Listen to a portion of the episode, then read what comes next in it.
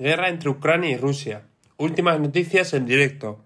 Kiev afirma que recibirá 1.500 millones de euros en ayudas para su sector energético. Putin acusa a Occidente de querer dividir a su país y reitera que está listo para negociar, pero culpa a Ucrania y a sus aliados de bloquear el diálogo. Las autoridades de Gerson elevan a 16 los muertos en las últimas 24 horas.